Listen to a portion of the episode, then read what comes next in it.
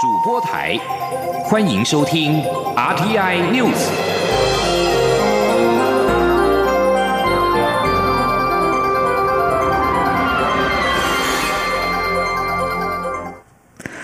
各位好，我是张水华，欢迎收听这节央广主播台提供给您的 RTI News。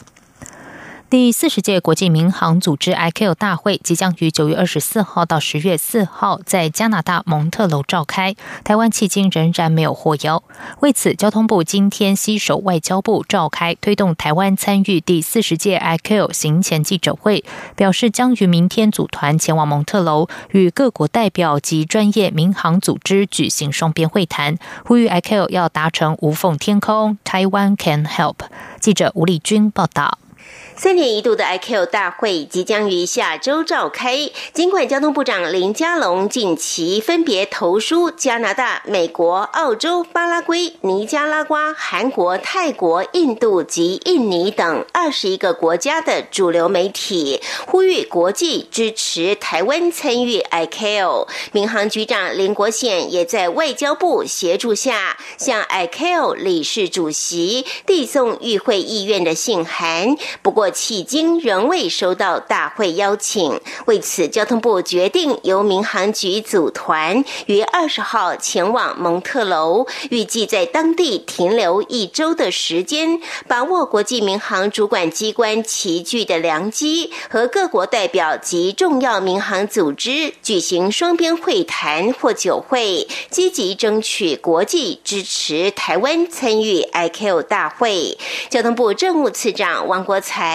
十九号也携手外交部政务次长谢武桥在记者会上表示，台北飞航情报区是全球飞安网重要的一环，每年提供超过一百七十五万航管架次的服务，因此 i c o 将台湾排除在外，不但违反飞安无国界的普世价值，也违背 i c o 无缝天空的目标。王国才说：“惠安无国界是。”普世的价值。那全世界大概有三百多个飞航情报区，其中台北飞航情报区是我们东北亚到东南亚的重要枢纽。三百多个，如果缺了一块，整个飞安网就没办法运作。但是 IKEA 到现在还是排除我国的参与，违反它的无缝天空。Seamless Sky 的这个目标的实现，王国才也强调，台北飞航情报区是亚太第一个完成航管现代化的 FIR。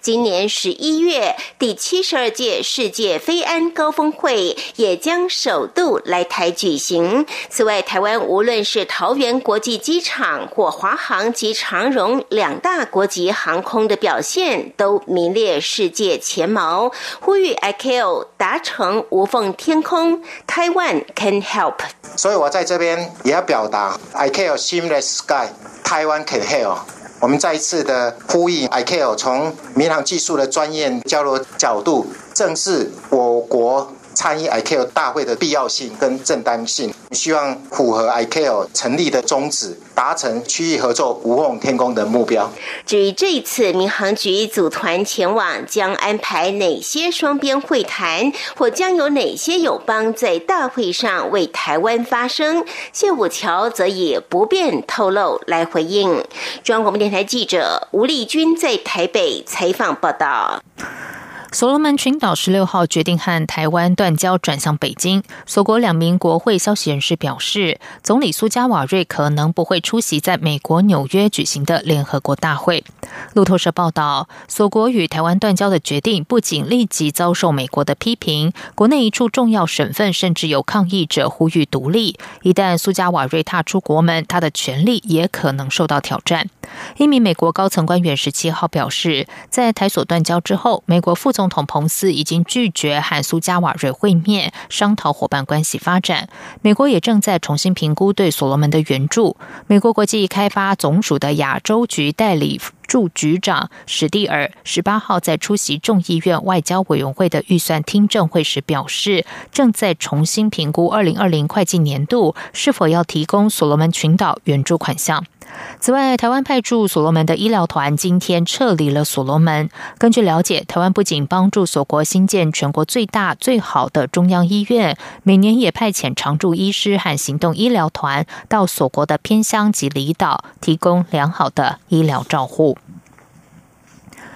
屏东方疗乡郑顾问李梦居入境中国失联之后，各界开始关注其他台湾人在中国失联的情况。海基会则说，相关澄清案件有六十七件。陆委会副主委陈明奇今天在回应媒体询问时表示，这六十七件与意外亡故、经商失败、个人感情、犯罪行为有关，不必然牵涉到政治因素。而国人因为国安议题遭到中国关押或是逮捕的案件，目前仍属少数。记者王兆坤报道，陆委会副主委陈明奇表示，李梦居入境中国失联后，我方第一时间就透过管道四度向陆方查询，但至今仍未获回应。我方后来发布新闻稿，要求陆方完整说明李梦居遭限制人身自由的时间与地点、关押地点，并以两岸共打协议向我方通报。关于海基会掌握六十七件国人在中国失联的陈情案件。陈明奇表示，这些案件与政治因素有关的属于少数，且由于具有机敏性与涉及隐私，并考量个人安全及家属意愿，陆委会不便进一步说明。陈明奇说：“了解啊，是因为这个大陆幅员广大，可能涉及到在大陆的意外亡故、债务纠纷、经商失败。”个人感情的因素，家人失和，那么在大陆涉及到一般的犯罪的行为哈等不同的理由，不必然都是呃遭受到这个相关的您说的政治的这个原因哈被拘留或者是关押的案件。那么目前，那么国人因为在大陆涉及到这个国安议题遭到关押或者是逮捕的案件少数。政府正在严拟修法，禁止中共代理人。陈明奇指出，目前立法院有几个不同草案版本，陆委会会紧速与民进党党团进行整合，但是否列为本会期优先法案，则尊重立委职责以及立法院的时程安排。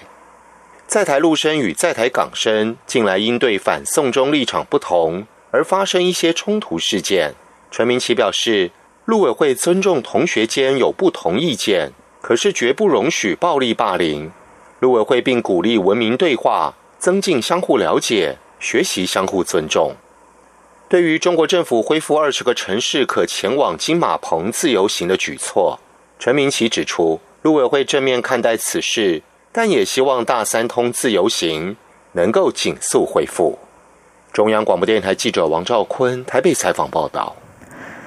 高雄一所大学一名港生十三号在宿舍张贴生源反送中便利贴，同宿舍一名陆生见状上前撕毁，并且涉嫌向对方动粗，并且辱骂。校方今天表示，双方十八号已经和解，也嘱咐双方尊重不同立场，并将滋事的陆生送奖惩会议处。被害的港生说，他贴字条内容用意只是为了香港争取民主的同胞加油，他尊重陆生的不同立场，而字条上没有任何攻击中国的字眼。没有想到陆生竟然对他动粗怒骂，让他感到讶异。另外，在东吴大学港生发起声援香港反送中的联农墙，日前遭到撕毁破坏，声援者是以撕衣贴摆回应，而目前联农墙已经扩张到原来的两倍大。校方调阅监视器之后，发现有六名学生破坏联农墙，破坏者今天也在同一面墙上贴文道歉。金马执委会今天宣布，原定担任第五十六届金马奖评审团主席的香港导演杜琪峰，现在因为和电影投资方的制作合约所限，提出请辞评审主席工作，改由王彤导演接任。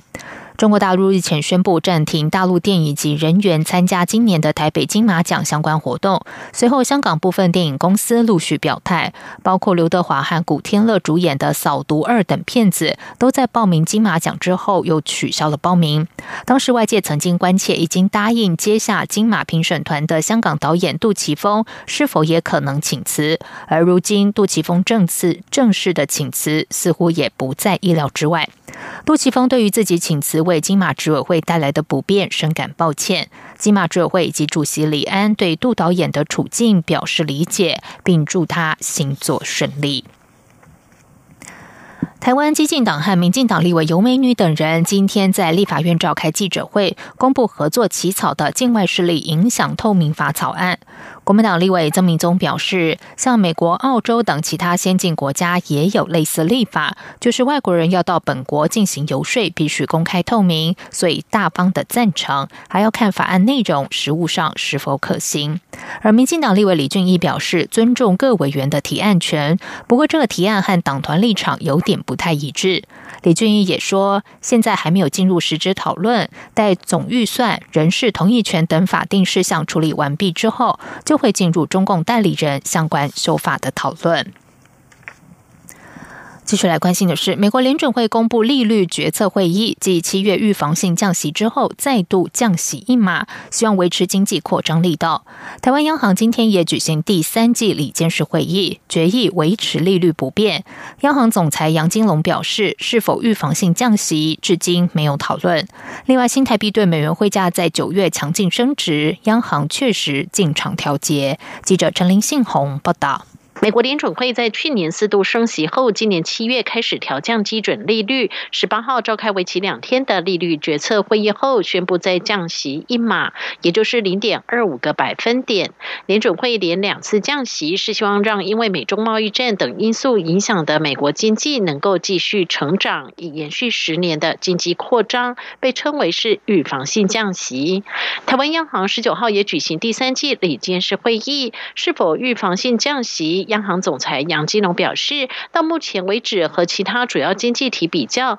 台湾经济成长率都还不错，因此所谓预防性降息，央行还未考虑过。杨金龙说：“我们以今年来讲的话，哈，我们的经济还算是可以的。那明年虽然是我们做了二点三四的一个啊的一个预测啊，主要的是因为我们明年呢，政府的消费这个部分呢会成长的。”大，那另外呢，是因为我们的从后调整这个部分呢，对经济成长的贡献也会大。那我们的投资跟我们的一个出口，明年呢，我们是认为呢，会还是会持续，因为这个是中美贸易，好转单的效应呢，恐怕还是会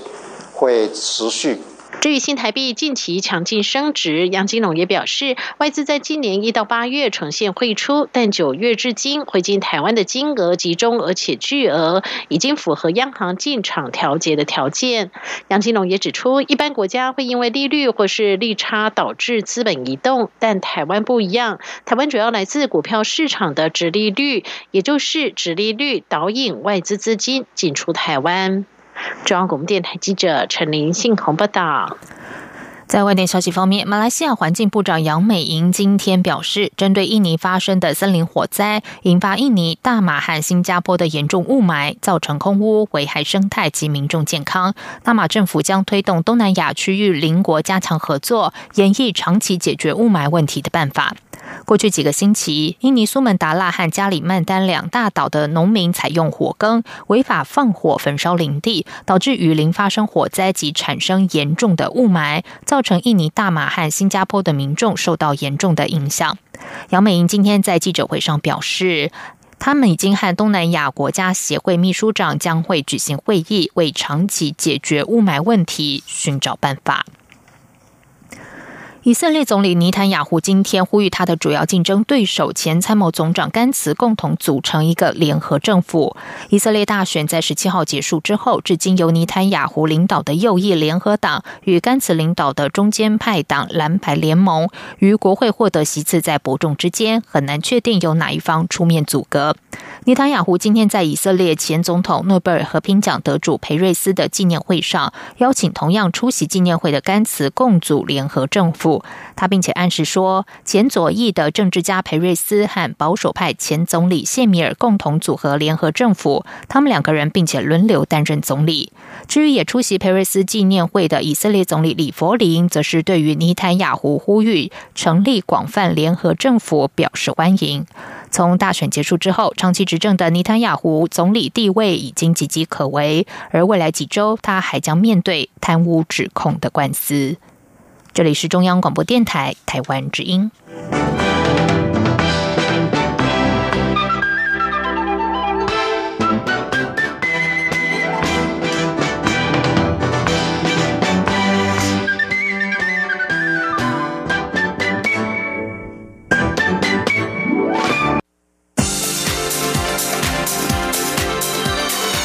这里是中央广播电台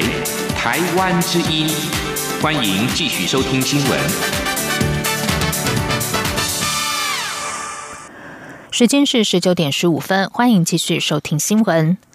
Lamigo 桃园队十六年职棒经营历史将画下句点。Lamigo 领队刘介廷今天在历史记者会上宣布，母集团 La New 已经将股份百分百卖给日本乐天公司。乐天允诺将留任 Lamigo 原有的行政和工作人员，并且继续以桃园作为主场。至于转卖金额，碍于双方签订保密协定，乐天代表在记者会上并没有对外透露。记者江昭伦报道。在中职会长吴志阳的见证下乐米狗领队刘介廷与日本乐天亚洲总部营运长渡边崇联袂召开记者会，宣布 Lamigo 正式易主乐天。不过转卖金额并未对外公布。刘介廷说：“我们母集团蓝绿企业已经在日前与乐天公司达成协议，那将把我们的球队公司的股权百分之百来转卖给乐天公司。”刘介廷透露，球队七月启动转卖程序后，与乐天就有所接触。由于乐天公司的理念、对台湾市场的看法以及对运动行销的经验都与他们相近，因此双方的沟通过程很顺利、很愉快。刘介廷表示，乐天愿意继续以桃园作为球队主场，同时留任球队既有的工作与行政人员。他感谢乐天认同且尊重中华职棒，珍惜台湾的棒球人才，相信在乐天接棒后，一定可以为球队以及中华职棒带来新的气象。乐天亚洲总部营运长渡边崇表示，乐天从二零零八年就已经在台湾展开各项事业，包括信用卡、电商，最近也拿到网络银行执照。这次有缘分加入中职大联盟，乐天会以最好的方式接手球队运作，接下来也会拜会中职其他球队寻求支持。渡边崇说。またチーム運営については、えー、ラミーゴが台湾プロ野球でこれまで使ってきたものを尊重し我们尊重ラミーゴ在台湾职棒培养出来的一切，加上我们在日本职棒队乐天金鹫队的经验，希望可以对于台湾职棒的发展做出贡献。乐天接手了米狗之后，外界好奇队名会是什么？渡边崇表示，目前有几个方案在讨论，但确定不会出现了米狗的字样。 乐天东北京旧球场本部长川田喜则十九号也一同出席记者会，他也是乐天未来负责台湾职棒的主要窗口。川田喜则表示，他曾多次到过桃园看 Lamigo 主场赛事，对 Lamigo 经营球队应援方式表示赞赏。未来若有需要东北京旧球队协助的地方，他们一定会全力协助。有日本媒体询问未来乐天是否有让台湾球员入闸前往乐天的机会，川田喜则回应，目前并没有这样的想法。中职会长吴志阳对乐天加盟中华职棒大家庭也表示欢迎，认为乐天保留了 Migo 独特的经营 know how，加上乐天在日本的 know how，以及他们在电子商务网银的特殊事业，符合年轻世代，一定可以给台湾职棒新鲜的体验，提升台湾的职棒经营水准。此外，吴志阳也认为乐天的加入有话题性，对票房有一定的吸引力，也会促使中职与日职的交流越来越频繁。尽管 Lamigo 明年球季就要换上新的球衣，但领队刘介廷表示，今年的球季还没有结束，他们仍然没有忘记寻求三连霸的目标，年底也会借由举办告别赛，正式向球迷说再见。中国电台记者张昭伦台北采访报道。在政治消息方面，蔡英文总统在伦敦政经学院 LSE 的博士学位和论文争议未歇。旅居美国纽金的学者徐永泰前往伦敦政经学院阅览蔡总统的博士论文，并写下读后感，提出多项质疑，登载于《世界日报》。联合报在今天也转载。总统府发言人张敦涵上午回应表示，对于蔡总统学历的相关质疑，总统府已经多次澄清，也出示过蔡总统的毕业证书以及 LSE 校方提供的多项文件。LSE 校方的官方文件证明了蔡总统的学位是真的，论文是真的的事实。张敦涵指出，这则报道刚好证明了这本三百多页的博士论文确实存在，并且依照 LSE 校方相关规定，亦可供人。公开检阅。国民党总统参选人韩国瑜今天中午在脸书直播提出长照政见，他批评现行的长照制度裁员不足也不稳定，难以支撑十年后倍增的老年人口。他主张以长照保险的方式，由劳方、资方、政府三方共同负担，每一方一个月只要缴一个便当的钱，就可以建立稳定永续的长照制度。记者刘品希报道。国民党总统参选人韩国瑜十九号中午与国政顾问团总召张善政、医疗与长照小组召集人台大医院前副院长王明炬以及阳明大学卫生福利研究所教授李玉春在脸书直播提出长照政见。韩国瑜指出。台湾六十五岁以上的老年人口将从目前的三百万倍增到十年后的六百万，医疗与长照体系负担沉重。但目前蔡政府的长照二点零政策财源不稳定，只靠烟捐与遗产税，以补助的方式难以永续。而且政府缺乏完整规划，企业不敢投入，长照的涵盖面也不足，只有百分之四十一左右。他主张推动长照保险，比照健。保由劳方、资方、政府三方共同负担，每一方每个月只要缴一个便当的钱，就可建立可长可久的长照制度。他说：“目前政府所做的用补助的方式，一定未来是强弩之末，是支撑不了的。所以我们要调整为保险制度，由当事人、业主以及政府三方面，一个月大概一个便当。”加一个卤蛋等等，我们来自己的钱，将来自己六十五岁以上自己来用，减轻政府的负担，减轻下一代孩子的负担。韩国瑜指出，并非只有老人才有长照需求，一年约有八万多名五十岁以下的失能人口，许多人在职场上受伤，失去工作能力，也必须被纳入长照体系。因此，建立长照保险制度，也可让年轻人口受益。对于有人担忧长照保险会拖垮国家财政，李玉春说：“长照保险跟健保不同，长照保险的裁员是保费，有多少钱就做多少事，而且会列出优先顺序，而且可以搭健保的便车，达到医养合一。”他并表示。目前长照制度由各地方政府办理，容易发生叠床架屋的情况。如果变成长照保险制度，就可形成一条边，将更有效率。央广记者刘聘熙的采访报道。时代力量党中央正在草拟时代力量总统候选人提名办法，并优先考量征召党籍立委黄国昌。但黄国昌今天表示，他没有意愿选总统，双方不同调。对此，实力秘书长吴佩云表示，尊重黄国昌的想法，党中央只是先建立机制，之后也会向黄国昌说明。记者刘玉秋报道。时代力量秘书长吴佩云十八号晚间在新闻媒体群组中宣布，实力目前正在草拟实力总统候选人提名办法，并以征召党籍立委黄国昌为优先考量。不过，黄国昌十九号在立法院受访时表示，自己没有参与党中央的运作，对于党部二零二零总统选举的规划毫无所悉，他也没有意愿选总统。我自己没有意愿，这也不在我。事项当中，那如果真的大家要理性讨论这个问题的话，我比较希望看到的事情是，在接下来的选举当中，不管是总统的选举，还是立法委员的选举，公共政策的议题上面，真正的去提。而台北市长柯文哲为领表登记二零二零年总统大选联署，但传出有可能与黄国昌组成柯昌配投入大选。对此，黄国昌说，实力和民众党的合作可能要问党中央和决策委员，他无法代表实力发言。至于个人立场，他则从来没有变过，也就是无法支持两岸一家亲。不过，黄国昌也强调，目前与实力竞争最激烈的就是民众党。他认为，不同政党。透过人才、政策和价值的展现进行良性竞争，因此实力与民众党目前仍是处于竞争状态。另外，对于黄国昌没有参选总统意愿，但实力党中央却正在草拟征召黄国昌，引发决策委员的不满，质疑党中央未沟通就黑箱自提黄国昌，藐视党内决策程序，恐酿退党潮。对此，实力秘书长吴佩云则说：“尊重黄国昌的想法，但党中央只是先把机制建立、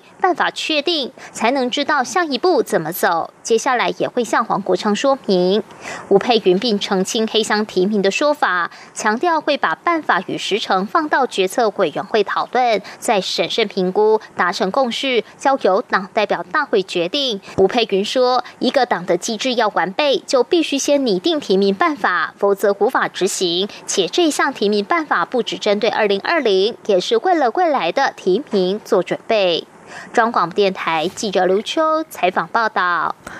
接下来关心的是，为了纪念九二一地震二十周年，在新故乡文教基金会、中华音乐人交流协会及点灯文化基金会力邀之下，歌手萧敬腾重新诠释九二一地震十周年的大合唱曲《让爱转动整个宇宙》，以温暖的歌声传递爱与重生的力量。记者江昭伦报道。十年前，在资深广播人陶小清的号召下，集结五月天阿信、蔡琴、潘越云、陈升、吴德夫、林宥嘉、萧煌。黄奇、卢广仲等超过五十位知名歌手录制的九二一大地震十周年主题曲《让爱转动整个宇宙》引起广泛回响。今年适逢九二一地震二十周年，陶小青与中华音乐人交流协会前后任理事长吴楚楚、李建富，以及新故乡文教基金会董事长廖家展、点灯文化基金会董事长张光斗联袂发起九二一地震二十周年 Loving 爱的行动。同时，力邀金曲歌王萧敬腾重新诠释新版《让爱转动整个宇宙》，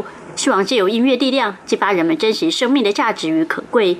让爱转动整个宇宙》由陈乐融填词，陈国华谱曲，萧敬腾重新制作并演唱。相较于原本的激昂旋律，新版本更显温柔。